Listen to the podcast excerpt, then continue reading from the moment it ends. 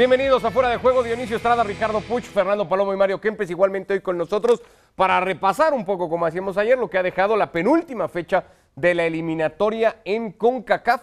Prácticamente, Dionisio, ¿cómo andas? Buenas tardes. Definida ya con los partidos de ayer. Muy bien, Rick. Muy buenas tardes también a Mario y a Fer en un rato más. Sí, se ve prácticamente imposible la diferencia de goles tanto de Estados Unidos como la de México, que es eh, por supuesto menor, se ve imposible por donde eh, Costa Rica pueda entrar directo a lo que es la Copa del Mundo. ¿no? 10 goles de Estados Unidos, 4 de la selección mexicana, que estamos acá viendo lo que hizo ayer en San Pedro Sula, 1 a 0, la victoria del equipo de Gerardo Martino, sin el técnico argentino en el banquillo por temas de salud. Le costó el primer tiempo mucho más que el segundo a la selección mexicana, pero que en términos generales ha vuelto a ser el equipo que hemos visto a lo largo de toda la eliminatoria. Sí, un equipo sin punch, un equipo sin ideas, un equipo que eh, eh, largo por un lado, ancho por otro, es decir, muy disperso a los jugadores. En eso tiene que trabajar el Tata y también muchos de los jugadores mostrar uno mejor rendimiento, otros mejor actitud. El pobre rendimiento en ataque de la selección mexicana ayer ante la selección Catracha, la última clasificada del octagonal, con apenas cuatro puntos sumados y sin victorias hasta ahora. Bueno, así rindió un ataque México ante ese equipo. Bueno, primero que México todavía no, no está clasificado a la Copa del Mundo, falta una fecha por eliminatorias por jugar, no, no está clasificado. Y segundo, que bueno, que para mí hoy el, el partido fue, tuvo un claro dominador, que fue México. Si bien en el primer tiempo no, no encontramos las situaciones de gol, pero en el segundo aparecieron y fue un, un claro ganador. No, la confianza Tata las mantiene intacta porque son jugadores que en cualquier momento aparecen y van a convertir goles, son jugadores de gran jerarquía, juegan en un fútbol altamente competitivo y ellos lo, lo demuestran domingo tras domingo. Bueno, el cierre ideal sería obtener el, el boleto al Mundial el próximo, el próximo miércoles, ¿no? Eso no hay duda. De hacer un buen partido y obtener el, el boleto al Mundial para, para, estar, para estar tranquilos. Lo dicho, Fernando Palomo y Mario Kempes también en esta edición de Fuera de Juego. Jugó ayer Fer México en San Pedro Sula un partido como para haber sido claro ganador, como ha dicho después del juego su cuerpo técnico. Un gusto saludarle. Bueno, que no lo merecía perder tampoco. Ahora, que fue eh, el mejor equipo en la cancha, tampoco creo que a a nadie le queda dudas. Ahora, que lo que le dio a México esa condición era suficiente como para creer que lo que estábamos viendo ahí en la cancha era un equipo compuesto por jugadores que provienen de un fútbol con semejante altura como la de México, esa es otra cosa, pero es lo que dejó México en la cancha y la realidad es que puestos los dos equipos en el terreno, el mejor fue el equipo mexicano, quien más hizo para merecer la victoria fue el equipo mexicano y que muy lejos Taylor no está de la realidad. Ahora, que está muy lejos de la expectativa, eso también es una gran verdad. Eh, ha sido una selección a lo largo de sus 13 partidos eliminatorios, Mario, buenas tardes, rodeada de críticas esta selección mexicana por, entre otras cosas, el juego que ha exhibido en cada uno de los partidos. El escenario que hoy tiene la eliminatoria en CONCACAF, con México prácticamente clasificado de manera directa, calma un poco las críticas, ¿Son, eh, ¿es razón suficiente para calmar todas esas dudas que hay alrededor de la selección mexicana? Hola, ¿qué tal? Buenas tardes a todos. Bueno, a ver, lo que uno busca siempre es clasificarse para el Mundial, ¿no? Se ha conseguido. Ahora viene el cómo. Desastroso. Porque realmente México no estuvo a la altura de, lo que requiere una competición de esto. Porque ha tenido mucho más bajos que altos. Pero ha tenido suerte porque los otros equipos han andado flojito. Esto, por más que quiera, México tiene grandes figuras y por, por, por, esa figura creo que ha logrado, aunque sea con un gol, sacar el partido adelante. Lo de ayer es una viva imagen de lo que le pasó a todos los partidos. Es decir, a, lo- a los empujones, puede dominar. Dominar, claro que tiene que dominar. Tiene, los mejores jugadores tiene. Lo que pasa es que a lo mejor los jugadores hoy en día no están a la altura de lo que necesita México. Para ganar lo mejor el, octogonal, para ganarlo no, para clasificar en el octogonal al Mundial, le alcanza. ¿Qué pasará dentro de poquito cuando se llegue a Qatar? Ahí va a venir el gran problema. Se tendrá que conocer primero el sorteo del próximo viernes. Ahora, Dionisio, las eliminatorias para una Copa del Mundo. o en las eliminatorias para una Copa del Mundo, ¿se tiene que sumar puntos o se tiene que jugar bien? Una cosa no, no, no tiene que ser lo mismo que la otra muchas veces. Bueno, ya lo acabamos de ver, México jugó de, regular a mal, ¿no? Muy pobre su funcionamiento y rendimiento, y aún así le alcanzó para sumar los puntos suficientes y estar ahí en la puerta de conseguir la clasificación. Yo sí pienso que se tiene que sumar, pero si es, eh, por supuesto, acompañado de un buen funcionamiento, siempre un buen Pero funcionamiento. eso ya es un término ideal, ¿no? O sea, Por ya eso, es- claro, pero siempre un buen funcionamiento te va a acercar más a la victoria, porque a veces puedes tener un buen funcionamiento y ojo, ¿eh? no se te dan los resultados y puedes empezar a perder dos, tres partidos y entonces no solamente basta Panamá con jugó una buena eliminatoria y está Bueno, eliminado de la Copa hace del Mundo. dos, dos jornadas de- o dos partidos atrás decíamos que Panamá era la, una de las grandes sensaciones, revelaciones, que su técnico, su sistema, su plan de juego, lo que había impuesto, y hoy resulta que para los panameños y para el mundo de CONCACAF termina siendo una gran decepción lo que ha pasado con Panamá en los últimos dos partidos. Haber sumado 25 de 39 puntos posibles y haber perdido 14, Fer, ¿es un balance lógico para esta selección mexicana? ¿Bueno para esta selección mexicana? ¿O cómo se tendría Yo no que me haría medir? los números para hacer un análisis de la selección mexicana.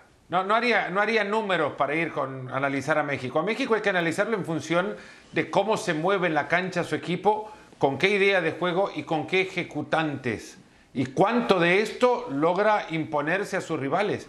México fue mejor que Canadá las dos veces que se enfrentó, mejor que Estados Unidos las dos veces que... Lo pregunto.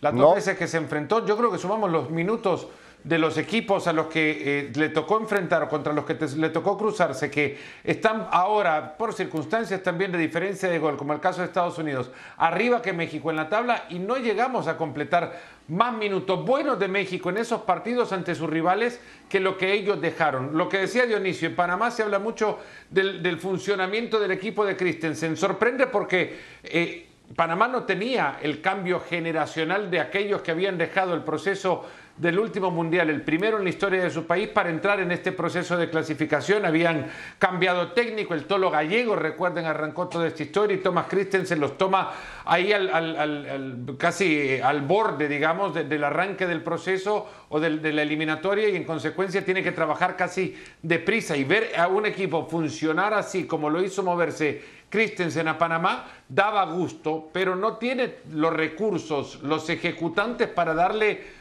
suficiente vuelo a este equipo. Se le cae en uno o dos y se le caía todo el dibujo. México tiene opciones, muchísimas opciones, y sin embargo, ideas, si bien la, la quiere dejar en la cancha, ejecutantes tendría que tener de sobra para llevarla adelante y no hay, no se encuentran. Le dan históricamente el manual, a ver si encuentro un libro por acá cerca, el manual de estilo de las eliminatorias de México, si cosas no van bien hay que darle al entrenador. Y pasa a la siguiente página y en blanco. Y si las cosas no van bien, después del entrenador, ¿a quién le dan?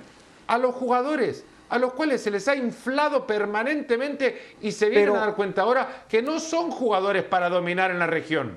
Pero eso no No es un tema de México, ¿no? Eso, es un tema de, de- muchos lo lados. que hay. Es, pero es, Bueno. estamos hablando de México. Es lo que hay. Es lo que hay. México juega con lo que tiene. Y ahí, hasta ahí, para de contar. A México no hay que analizarlo por los números, hay que analizarlo por cómo se mueve en la cancha. Y en la cancha no es un equipo que se mueva en función de, de la eh, dimensión de sus figuras juega ahí nomás a lo que le da, como el partido contra Honduras. A ver, ir a Honduras al último lugar de la tabla y no rematar en el primer tiempo, mm, eh, hay un, hay un, no sé, una pequeña línea delgada entre, entre apatía y, y- displicencia o, o desgano. Y eso, Mario, pasa porque la idea no es la correcta, la idea no se ha fomentado, la idea no se ha trabajado en este equipo mexicano y ahí apuntaríamos, como dice Fernando, al entrenador o porque los jugadores no han sido capaces de primero interpretarla y luego ejecutarla. O tal están vez. inflados, como dice Fer. Acá me parece que lo. Acá la, la culpa siempre va a ser el entrenador. Eso pónganle en la firma, pero no es así. La realidad dice otras cosas. ¿Por qué? de alguna manera el entrenador está trayendo a todos aquellos que posiblemente, posiblemente, sean los mejores que tiene el fútbol mexicano. Y ahí puede estar la gran equivocación, porque de hace un tiempo esta parte siempre llegan los mismos. Y ayer yo lo dije, eso pasó con la selección argentina. Y, de, de ser grandes compañeros pasan a ser grandes amigos, pero después dentro de la cancha no se ve esa gran amistad. Ahora te digo, yo creo que, tiene razón Fernando, están muy inflados, yo creo que lo supera eh, el, estar en equipos grandes, después venir a jugar a México contra selecciones que a lo mejor ellos piensan que son menores que, lo que es México, y después dentro de la cancha se ve que lo que es México, en lo que piensa, no tiene absolutamente nada que ver cuando enfrenta. México no jugó nunca bien. Pero el problema no es del técnico. El técnico me imagino que trabaja el tiempo que pueda tener. Pero después dentro de la cancha, los que resuelven, los que realmente después de un grito del entrenador de afuera, le tienen que hacer caso. Pero como algunos se creen que se la saben todas, pues así le está yendo a México. No, yo, yo, sí pienso que hay una correlación de responsabilidades y de culpas. Porque tampoco se puede... Eh, ¿Pero uno tiene más culpa que otros? Claro, sí, pero tampoco podemos exhibir completamente al técnico.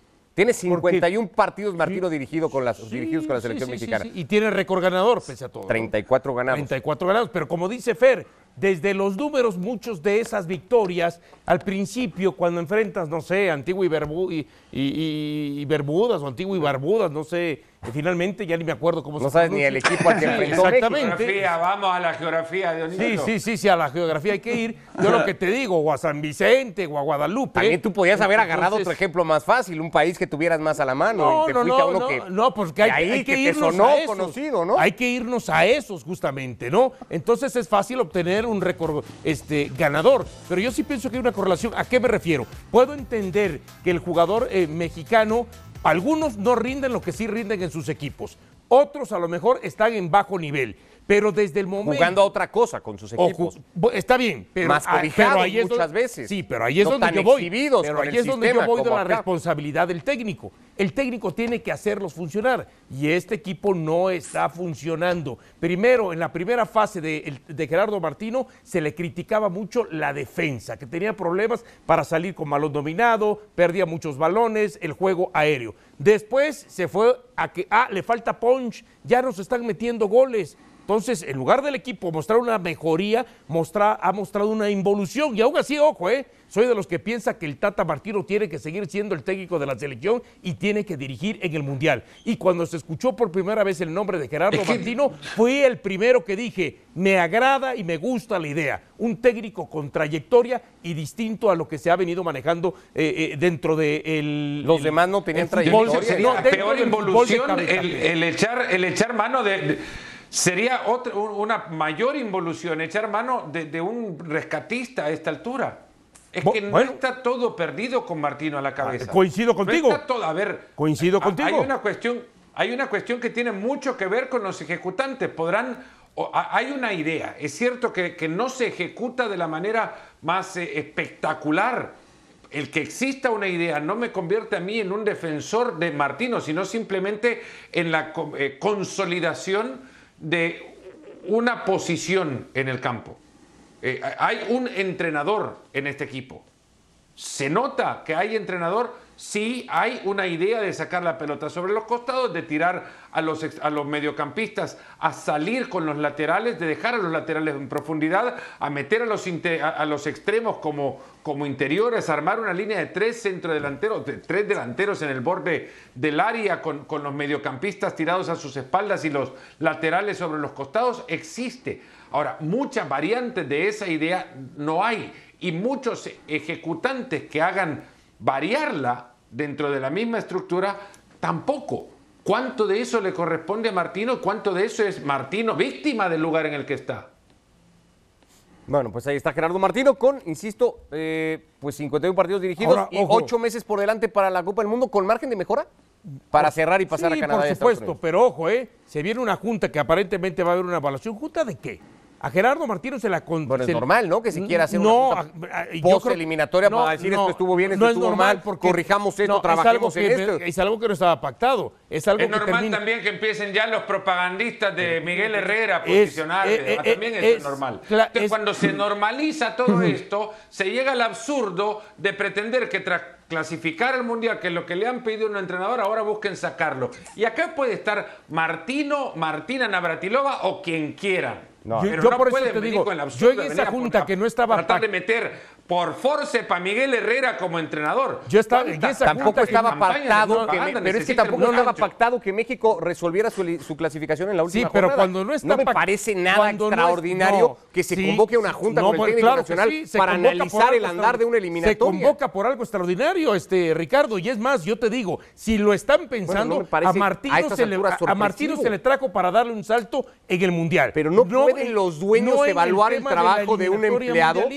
No pueden, Pero no pueden los dueños evaluar Sí, el trabajo de un entonces ya estás dudando. llamarlo a cuentas Entonces y decir, ya a ver, estás dudando y no estás entonces pensando que lo tienes que dejar hasta el mundial. Pero entonces yo comparto nos con Fer. contradecimos, ¿eh? Yo no estoy porque de acuerdo que Nos hoy se empiece a contradecimos porque aquí el nombre juzgamos del siempre, Herrera. venimos a juzgar el resultado y, y venimos a decir que el resultado Ah, bueno, no debería eh, de ser algo- lo, algo más que importante, juzgar, que eso tiene que ir acompañado de que funcionamiento entonces, y acá que se le va a llamar a cuentas porque el que funcionamiento no ha estado. Hay que corregirlo, hay que corregir. El resultado está ahí. Ahí es mejor trabajar sobre la base de un boleto directo que sobre la base de un repechaje. ¿O no? Sí. Entonces se trabaja sobre la base de un boleto directo que ha conseguido con todo, con, con- con un proceso además, que ha tenido variables con el que ningún entrenador jamás tuvo que lidiar, que es el hecho de preparar un equipo en medio de la pandemia. No estoy excusando a Martino ni más, estoy tratando que en algún momento encuentre sensatez el proceso de selecciones en el fútbol de México y deje de crear en, medio de esta eh, preocupación que puede generar que los resultados salgan sin funcionamiento. Ahora México va a crear toda una tormenta como para ir a meter a un entrenador que es el gran responsable que México se Pero haya eso lleva de meses, Brasil. Pero es que no- no 2014, sé- porque fue el que sacó a Gio dos Santos y metió a Jesús Aquino y liberó totalmente a Rubén en ese partido. Nadie, todo el mundo habla del penal bendito y nadie habla del errorazo técnico que cometió Miguel Herrera y le siguen haciendo campaña. Ahora, y, y- y la otra, cuando tú vienes a ver el tema de Gerardo Martino, puedo entender que de ambas partes, ¿eh? porque pueden dialogar, tanto Martino como Federación, y Martino decir, la verdad, por mi cuestión de salud, no estoy en condiciones de dirigir a México, pero que sea por cuestión de salud, no por cuestiones deportivas que Bueno, se pero van a analizar. historia. Por es- eso, es pero por eso te digo, hay que separarlo, hay que es separarlo. Por cuestiones deportivas, Pero que no hoy venga sí el veo, mismo Miguel Herrera a decir hoy sí veo que el técnico el que está Tata Martino ahora, tendría por que cuestiones de salud debe dar un paso al costado. Oye, hay una... Ese es- eso es desleal hasta dentro de la misma profesión, que venga el propio Miguel Herrera a decir que eh, eh, el Martino tiene que dar un paso acostado por cuestiones de salud. Eso es desleal, totalmente antiprofesional. Pero además, si así fuera, se vale. cuchillo en la espalda, ¿eh? Pero además, si así fuera, se vale. eh, eh. Perdón, Mario. No, no, que es vergonzoso. Vergonzoso. No podés hacer esa cosa con un compañero. El tema salud es lo más importante. Yo- Y eso es agredir verbalmente a un compañero. Yo creo que no está bien. No está bien. Lo de Martino, a mí me parece que no va a pasar más que de ahí. Ahora, si lo van a cambiar por cómo jugó México, yo tampoco estoy de acuerdo, porque en vez de cambiar, siempre va a ser más fácil cambiar uno que 24 o 25. Y para empezar de cero en estos momentos, para llegar a Qatar, Yo lo único que creo es que que las dudas en torno a Gerardo decir, Martino ahora- comenzaron desde el arranque del proceso eliminatorio, no son de O sea, ahora. tú sí lo cambias. Yo no digo Si tú- que lo si no, tú- yo no- tú mañana no voy lo a cambias. que tome la ¿y decisión o no. Yo simplemente cuando- pongo cuando el apenas contexto. si le ganan a Martinica en el do- Que las dudas ¿Por de qué no dudaron cuando apenas le ganaban a Martinica en el 2019? ¿Por qué no dudaron cuando apenas le ganaron a Haití? Porque en el proceso 2019? arrancaba, sí, una Copa Oro que se presumió de haber ganado y que Y fue lo mismo, tristísima. pues ahora está- ahí y fue está tristísima, pero era el primer año de Ahí Gerardo Martino. Con el paso de los meses, el nivel de juego y de funcionamiento, sobre todo, no evolucionó, no creció Eh, Gerardo Martino es un técnico hoy distante del grupo, se ve, se le nota a él incómodo en el puesto que tiene y un grupo que no refleja lo que un técnico pretendería al menos. Quizá Hay haya argumentos fallado, al menos para quizá haya analizar. fallado Martino ahí, ¿no? Para analizar a Que- Gerardo Martino, no me parece que que, durante sea- mucho Después, tiempo si sale fulano sutano a pedir la cabeza de Martino, a querer su puesto, eso ya es problema de ese personaje. Yo creo que hoy hay argumentos de sobra para decir a Gerardo Martino, oye, Gracias. esto hay gusta, que decirlo. esto no gusta. Gracias Ricardo, para decirle gracias. Hay que decirlo también, si hay argumentos o no, no le corresponde a Miguel Herrera venir a decir que tiene que dar un paso al costado por cuestiones de salud. Eso es correcto. Eso es de verdad, eso es desleal. Yo lo comparto. Me parece, me parece que es una más de Miguel, muy, muy común en Miguel, hablar de cosas que no le corresponden y que no tienen ni siquiera el caso Pero de se hacerlo. normaliza entonces la, la Eso- deslealtad de un personaje que tiene un puesto de trabajo y que está reclamando que otro tome otra decisión y que además se, se dice estar listo para asumirla si la federación así le llama. Sí, bueno, ese es el oportunismo de, de un Eh, Entonces normalicemos concreto. ese tipo de actuaciones. Pero no no, la- hay que denunciarlo porque me parece una actitud totalmente desleal y no creería que la selección mexicana merezca en su puesto a alguien con semejantes actitudes. ¿no? Eh, Ahí de- me parece de acuerdo, ¿no? Eh, la forma de actuar de un personaje en concreto, en este caso de Miguel, me parece que hay que, hay, hay que señalarlo. Yo, en el tema Gerardo Martino, y, y para cerrarlo simplemente, creo que hay argumentos para cuestionar el trabajo y decir, a ver, ¿Cuestionar ya... o se- decirle adiós? No, Es que esa cuestionarlo. es mi pregunta. No, no, no, porque tú te quedas como a mitad del camino. No, no, no, cuestionarlo Como y que lo decir, quieres echar, pero no te vamos a tener que corregir esto. Y si no hay manera de corregirlo, si Gerardo Martino Mario, dice, pues no hay ah, forma de sí. corregirlo, entonces sí que se tome una decisión al respecto. Eh, vamos a darle un toque Mario, vos estuviste en el proceso de mayor, mayor cambio, de eh, transformación de la selección argentina con Menotti. Sí. Eh, ¿Se le cuestionó a Menotti? Claro, Se claro lo- que se le se lo- cuestionaba. a Ahora, falta- ¿lo pusieron en duda a Menotti para echarlo? Claro. ¿Por esos cuestionamientos? Claro, porque vos fíjate que ah, cuando Argentina hace los partidos amistosos que hacen cancha y boca, que son siete partidos, Sí. y que no funciona bien, lo querían echar. Y Con ahí el se- Mundial. Y ahí, claro, ante el Mundial. Y ahí se impuso el criterio de la AFA, señores, este, este proceso empezó Menotti y lo va a terminar Bueno, Menotti. pero- Y así se consiguió lo que se consiguió, porque si y va así cambiando... cambió también, así cambió Seguro. la ideología de la Federación Pero lo querían sí, echar, hasta- Mario acaba de decir, lo que querían echar. un ciclo No es atípico, no es atípico. Pero que- claro, que pero se- cambia. No es atípico, pero cambian las formas en función de, de no dejarse ir por una decisión que va a tirar todo a la borda. ¿No? Hay que Pero- ca- modificar esa historia. Algo se ¿Pero había qué logrado va a con tirar a la borda?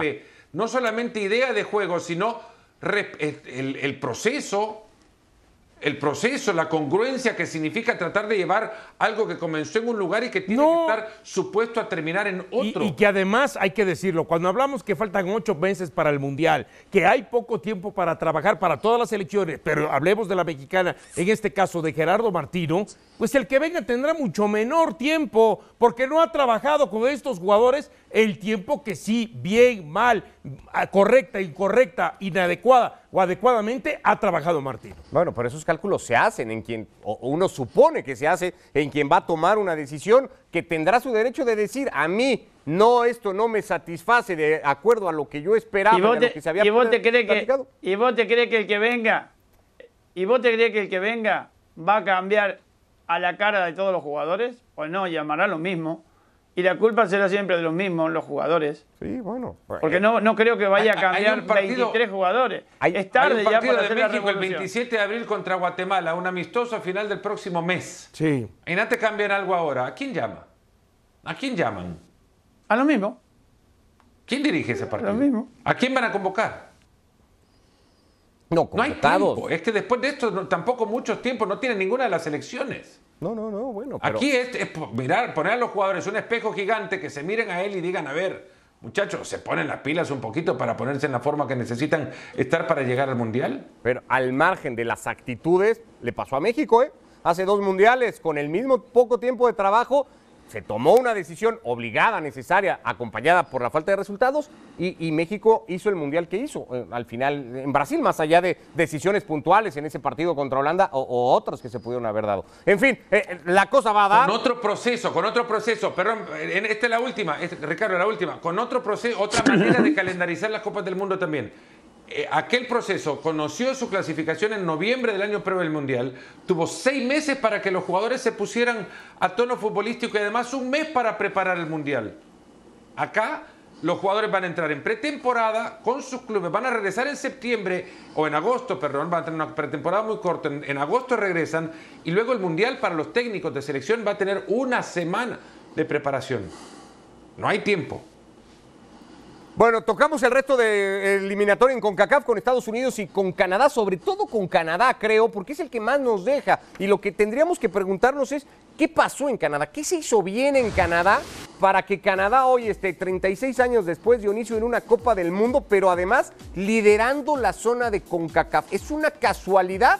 O es una eh, causalidad producto del trabajo hecho? No, yo, yo lo que veo sí hay una causa. Hay que remitirnos hasta quizá lo que fue la etapa anterior de Benito Floro, para ver qué tanto pudo haber dejado ahí alguna semillita que terminó eh, germinando. Pero a ver, no es una casualidad el talento de Davis, el talento de Buchanan, ¿no? El, el, talento de Larín, por así decirlo, y de muchos otros jugadores. Yo creo que, y lo decía, a ver, ¿cuántas ocasiones hay un técnico que no termina de aprovechar una generación. Y hay que decirlo, John Herman la ha sabido aprovechar porque ha sacado al máximo, ha exprimido al máximo el talento, las cualidades, las características de todos y cada uno de sus jugadores. Hay técnicos que han desaprovechado generaciones y creo que en esto es una combinación de una buena generación de jugadores, pero además de un técnico que venía dirigiendo este, a selecciones este, o a equipos femeniles y que lo trasladó a un equipo eh, varonil y que hoy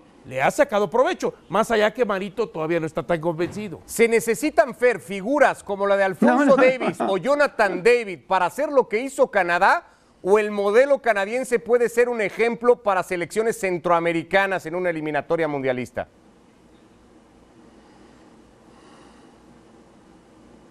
Me preguntas a mí, la, realidad es que Canadá lo que ha, lo que ha pensado es en un modelo eh, agrícola. Siembra, tiene paciencia y espera por la cosecha. No sé cuántas culturas pueden tener ese tipo de, paciencia. Cultura agrícola en el fútbol, eso es lo que hace falta para muchos.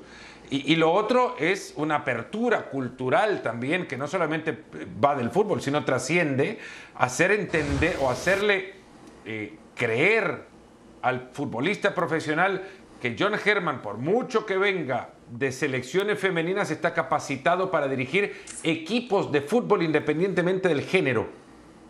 Y eso también ha pasado porque en Canadá hay una apertura cultural muy diferente a la de muchos países de la región. Y esto eh, me parece que también pasa por explotar, ya decía Dionisio, a los jugadores. Bueno, ¿quién es el mejor entrenador que hay en Canadá? Bueno, eh, ¿saben qué? Dirige a las mujeres. Bueno, traigámoslo para que venga a dirigir al equipo de hombres. Y los muchachos entendieron que quien estaba dirigiéndoles era un técnico capacitado. Y esto eh, Cavalini lo dijo en una entrevista a ESPN recientemente. Dudaron, claro, porque vienen con paradigmas formados en una estructura eh, cultural quizás diferente, sin tanta apertura por lo que han vivido en su carrera futbolística y dijeron, bueno, pero este viene a dirigir a las mujeres, ¿cómo nos va a dirigir a nosotros? Los convenció en el primer entrenador que era un entrenador de fútbol y que el género no importaba. Ahora Mario... Y lo dirigió así. Y si hemos visto, es, es un equipo con variables. Y eso es el entrenador. Eh, eh, habla Fer de la paciencia canadiense como una virtud, eh, pero Canadá me parece que podía darse ese lujo que pocas selecciones, y hablando de Centroamérica o de CONCACAF, se pueden dar, porque la exigencia con la que Estados Unidos, México, Costa Rica, incluido Honduras, encara una eliminatoria mundialista, no la tiene Canadá. Claro, por eso, ahí viene la tranquilidad y la sapiencia de aquellos que mandan en la federación, ponen un técnico capacitado y ahora vamos a esperar los resultados. Y los resultados se han visto en muy poquito tiempo. Eso quiere decir que cuando a vos te dejan trabajar tranquilo y vos llamás a los que querés llamar y hacer las cosas fáciles, porque yo no creo que un entrenador tenga que hablar en ruso, digamos, por decirte algo, en ruso para hacerte entender. No, acá el que manda es el entrenador, los subordinados son los jugadores. Y entre todos tienen que hacer piña. Por eso yo creo que México no es una de, las, mm, una de las selecciones capaces de afrontar un periodo de abstinencia, por ejemplo, de no clasificar un mundial, porque están preparando una gran selección para el próximo mundial. Eso México no lo aguantaría. Canadá sí que lo supo hacer. Ni México, y, y creo que otras selecciones más del área difícilmente podrían también darse Bueno, ese lujo. de una México, desventaja estamos con la que México. Canadá no lidiaba y, y se pudo, digamos, dar esa licencia de alguna manera que hoy le rinde los frutos que le rinde, ese es un hecho. Eh, mañana se definen dos plazas en Europa, la Portugal de Cristiano, la Polonia de Lewandowski, buscan lugar en el sorteo del viernes, nos reencontramos el jueves en Fuera de Juego con toda esa previa. Gracias Dionisio Fer, Gracias. Mario, que les vaya muy bien a todos. Ah,